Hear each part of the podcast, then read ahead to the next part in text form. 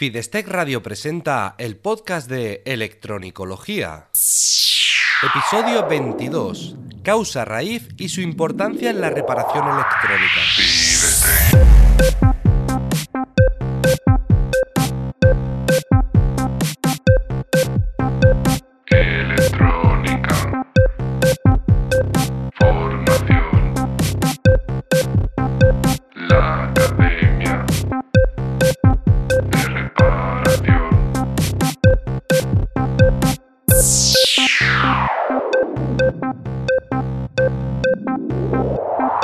Fidestec. Hola, ¿qué tal? Bienvenido al podcast de Electronicología, el programa de Fidestec Radio donde hablamos sobre reparación electrónica, organización del trabajo, diagnóstico e investigación de causas de averías y en general todo lo que tenga que ver con la parte práctica de la electrónica desde el punto de vista de la reparación. Soy Eugenio Nieto y desde Fidestec tengo la intención de ayudarte a mejorar como técnico de reparación para que no te conformes con hacer que algo vuelva a funcionar, sino que además seas capaz de analizar, reparar y prevenir futuras averías para convertirte en el profesional que todos buscan. En el programa de hoy hablaremos de qué es la causa raíz, qué utilidad tiene y qué pasa si no la encontramos. Pero antes déjame recordarte que en fidestec.com encontrarás un montón de recursos y formaciones para mejorar como técnico de reparación. Entra en fidestec.com barra curso gratis, todo junto y en minúsculas, fidestec.com barra curso gratis y recibirás gratis en tu email un curso completo del Club de Electronicología. Bueno, para hablar de la causa raíz primero debemos saber lo que significa, así que vamos a ver qué es la causa raíz. La causa raíz es la causa que desencadena todos los efectos de una avería, es decir, es el motivo que provoca todo lo que sucede en una avería. Así que no es un componente averiado, sino el por qué se ha averiado. Muchas veces pensamos que una avería ha sido provocada, cuando encontramos el componente decimos, vale, este componente es la causa, pero la causa raíz es el motivo de que ese componente se haya dañado. A veces se puede saber con exactitud, pero otras solamente se puede teorizar o aproximar. La cuestión es acercarnos todo lo que podamos a, a entender la causa que ha generado toda la avería. Comparando la reparación electrónica con la investigación criminal, podríamos decir que la causa raíz de una avería sería equivalente al motivo del asesinato, es decir, no la causa de la muerte, sino el motivo de que se haya producido ese, acto.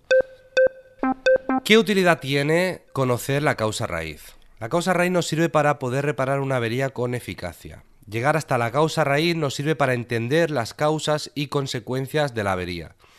Esto nos ayuda a definir la secuencia de una avería, es decir, cómo se ha ido produciendo cada evento de una avería, facilitando localizar los componentes de un circuito que pueden haberse visto afectados. De esta forma nos aseguramos de reparar completamente la placa, evitando que vuelva a dañarse en pocas semanas por un componente debilitado.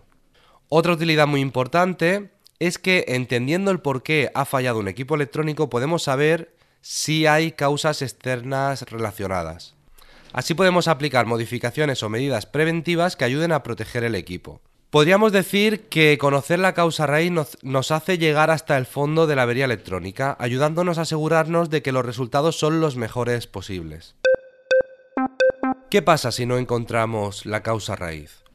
Cambiar un componente dañado no nos asegura que todo quede correcto. Puede haber componentes debilitados, causas externas y otros factores que no hemos detectado y que pueden provocar una avería en poco tiempo.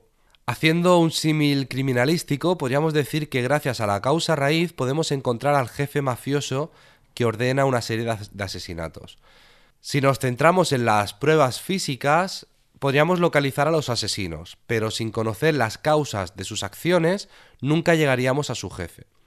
Así que siempre llegarían asesinos nuevos y no acabaríamos con las muertes. Resumiendo, la causa raíz sirve para que una reparación sea definitiva.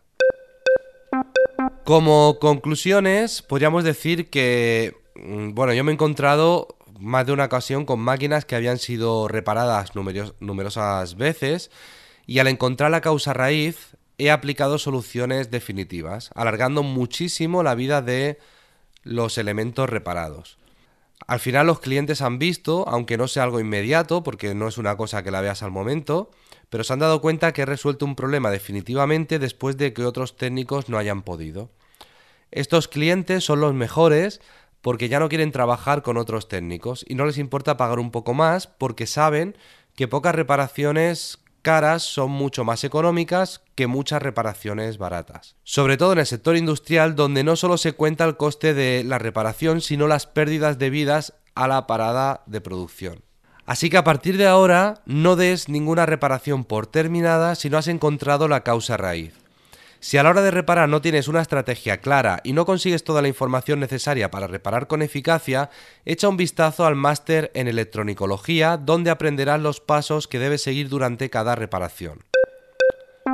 Espero haberte ayudado con esta reflexión y en el próximo episodio te hablaré sobre otro tema, quizás el que tú propongas en los comentarios. Muchas gracias por escucharme, por dejar tu comentario, por compartir y recomendar este episodio en tus redes sociales. Gracias por ayudarme a llegar cada vez a más personas que, como tú, quieren mejorar en este apasionante mundo de la reparación electrónica, es decir, en el mundo de la electronicología. Un abrazo.